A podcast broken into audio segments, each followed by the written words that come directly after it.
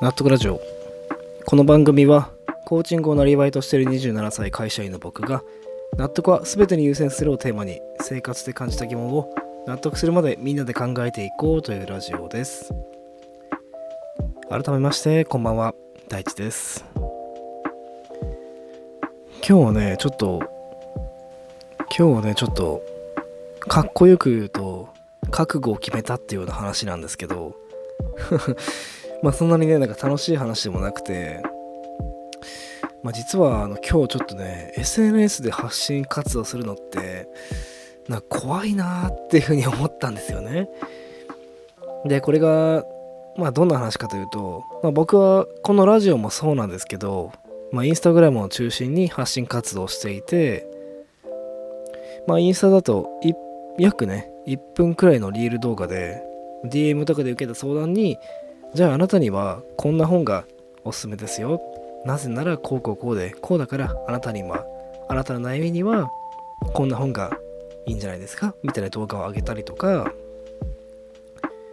ここで話してるような対人関係をね良くするにはこうする方がいいですよ。みたいな動画をね、まあ、顔出しして僕が喋って投稿してるんですね、まあ、まだまだフォロワーさんは少ないんですけどこうフォロワー外の人がすごい見てくれてるんですよ。最初はね、なんか本当に50回とかだった再生回数も、最近ね、たまに1万回とか超えることもね、まあ、何回かあって、まあ、アベレージでも数千回行くようにはなってきたんですよ。ね、やっぱり僕もこう反応が増えてくると楽しいから、最近はね、すっごいやる気に溢れてて、まあそれがね、こう動画の中のテンションとか、まあちょっとした小ボケみたいなものもね、前よりはこなれてきたんじゃないかなっていうふうに思うんですよ。あの、恥ずかしいんですけどね。でも、こういういろんなリール動画とか見てて、ちょっとね、コメントにゾッとすることが多いんですよね。例えば、さっき見たんですけど、確かこう、美魔女的なね、こう50代のめちゃくちゃ綺麗な女性でフォロワーも5万人くらいいるアカウントの方がいたんですね。でその方がリールの動画を上げてたんですよ。でどんな動画かっていうとまあ同じくね50代くらいの綺麗な女性たちがね、まあ、ちょっとエッチな格好をして踊るみたいなやつだったんですね。僕は本当にシンプルにいやめっちゃ綺麗だな。なんかありがとうございます。こういう感謝の気持ちしか湧かなかったんですけどこうコメント欄がねもうほんとなんかもう見てらんなくて悲しいんですけど特に男性のアカウントがね本当にここのラジオで喋るっていう言葉にするのもなんか嫌になっちゃうくらいねひどい言葉をコメントしてたんですよ。なんかなんでそんなこと言うの？みたいな。この人たち絶対コメント読むんだよっていう風に思ったんですけどねえなんかそれより僕びっくりしたのがほぼみんなね実名で顔もわかる普段使ってるインスタのアカウントで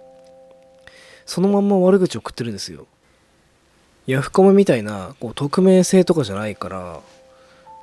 まあ、ステアカーとかでもないんですよね。なんかそれに僕マジかってびっくりして 怖いもんないんか自分らって思っちゃってね。こうアカウントちょっと見に行ったら普通に結婚してたり会社員してたり、まあ、彼女と幸せなツーショットあげてたりとか、まあ、いわゆる普通の人たちなんですよ。娘が2歳になりました。みたいな投稿があったりね。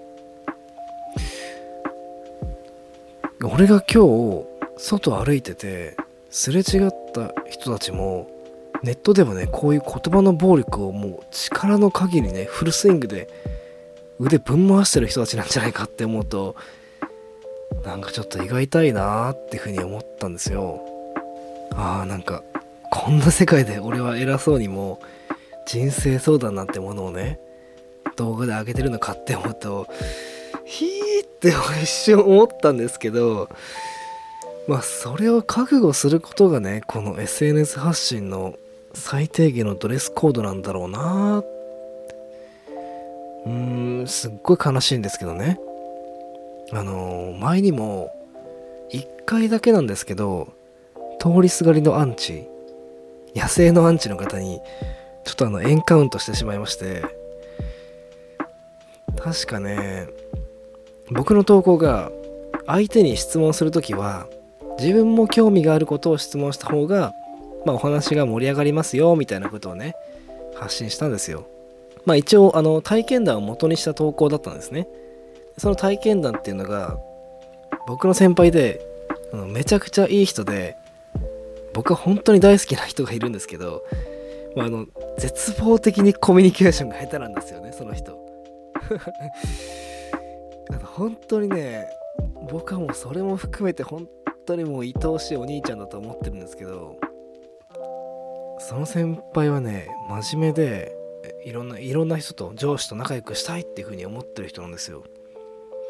でその上司の方に気に入られようとね自分から積極的にコミュニケーション取りに行くんですけどまあほんとねあの空回りしまくりなんですよね。例えばこう上司と話しててこう脈絡もなくあのところでお子さんはお元気ですか？みたいな。いや本当に思い出すだけで愛おしいんですけど。やっぱ言われた上司もねいや俺の子供元気なら興味ないっしょ君みたいな反応になっちゃうんですよ。だからなんかこ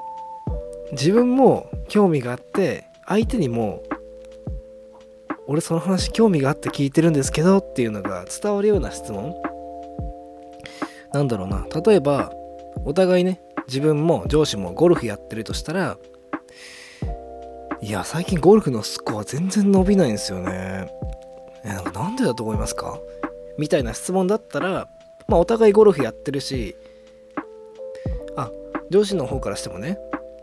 あこいつはあゴルフのスコア伸ばしたいんだな。だったらなこういうことがいいんだよみたいな風にねお話盛り上がるじゃないですか。あこいつも聞きたいんだなっていう風に思うし。で人ってやっぱり教えることが大好きなんですよね。なんかの研究であったらしいんですけど人間って人に良くされたことより自分が人に良くしてあげたことの方が圧倒的に記憶に残ってるらしいんですよ。だからこそ上司もやっぱ教えたいんですよね。それも含めてで後輩の自分もコミュニケーションがうまく取れると。お互いねウィンウィンな関係になってるから相手に質問する時は自分も興味があることを質問した方がいいですよってことを説明してでその内容にまとめて僕はインスタに投稿したんですけどものすごい熱量のアンチコメントが来ましてでそれがね何だったっけなちょっとうろ覚えなんですけどお前が興味ないことでも質問して話を聞くんだよ若いうちから偉そうにお前が選んでんじゃねえぞ。てめえの投稿なんか何も面白くねえからな。みたいなニュアンスのことをねあのコメントで書かれたんですよ。なんかこうシンプルにショックだったんですよね。なんかぐさっときちゃってなんか図星とかじゃなくてなんか彼が言ってることもまあ間違いではないんですよね。職場まあ組織っていう会社に勤めてる中で自分が興味ないことでも話を聞いて吸収して経験にする。好きなもの都合のいいことしか僕はやりませんよ聞きませんよではダメだよっていうのはね、まあ、もちろんそうだなって僕も思うんですよ。でも今その話をしてるんじゃないんだけどなみたいなことをね思ってうーん思ったんですけどそこでそれを言い返しても多分彼はもうコメントしながらね多分もう怒りでもう目真っ赤に充血してバッキバキの状態でコメントしてると思うんですよ。なんかそこまで想像したら見えてきちゃって なんかシンプルに怖いなって思ってあこれはちょっと負けイベだわ って思いましてね。一瞬でブロックさせていただいたんですけどでもこれが SNS だなって僕は思うんです。SNS って本来このインターネットっていう世界がなければ出会うことがない人たちが交通事故みたいにバーンって出会っちゃう場所だと思うんですよね。インスタって開いてるだけでまあフォローしてない投稿とか動画もね流れてくると思うんですよ。つまりはなぜか気に食わない動画が流れてくる。自分だったら絶対に見ない嫌いなジャンルの動画投稿がね。いや噛みつかずにはいられないでしょこれは世直しだっていうそうなる気持ちもうーんまあ僕はしないんですけど理屈としてはわかるんですよ。だからこそ改めてねこう覚悟を持って俺発信活動をこの SNS っていう世界で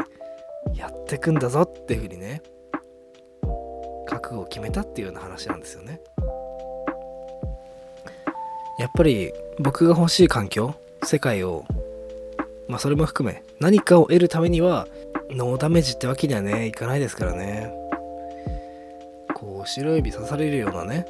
存在になったとしても届けたい人には届く、まあ、僕が幸せにしたいなって思う人には出会える。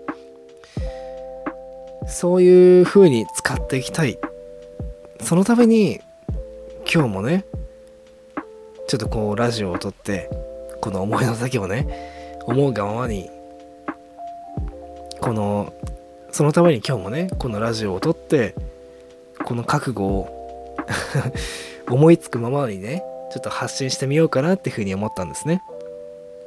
覚悟なんだか愚痴なんだかね何とも言えないような動画になっちゃってたんですけどまあ本当にね頑張っていこうとそしてねあの似たような仕事をしてる方一緒に頑張りましょうね。っていうようなね動画でございました。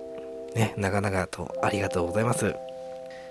えー、ということで今回の放送は以上となります。納得ラジオではリスナーの皆さんからのお悩み相談のお便りをお待ちしております。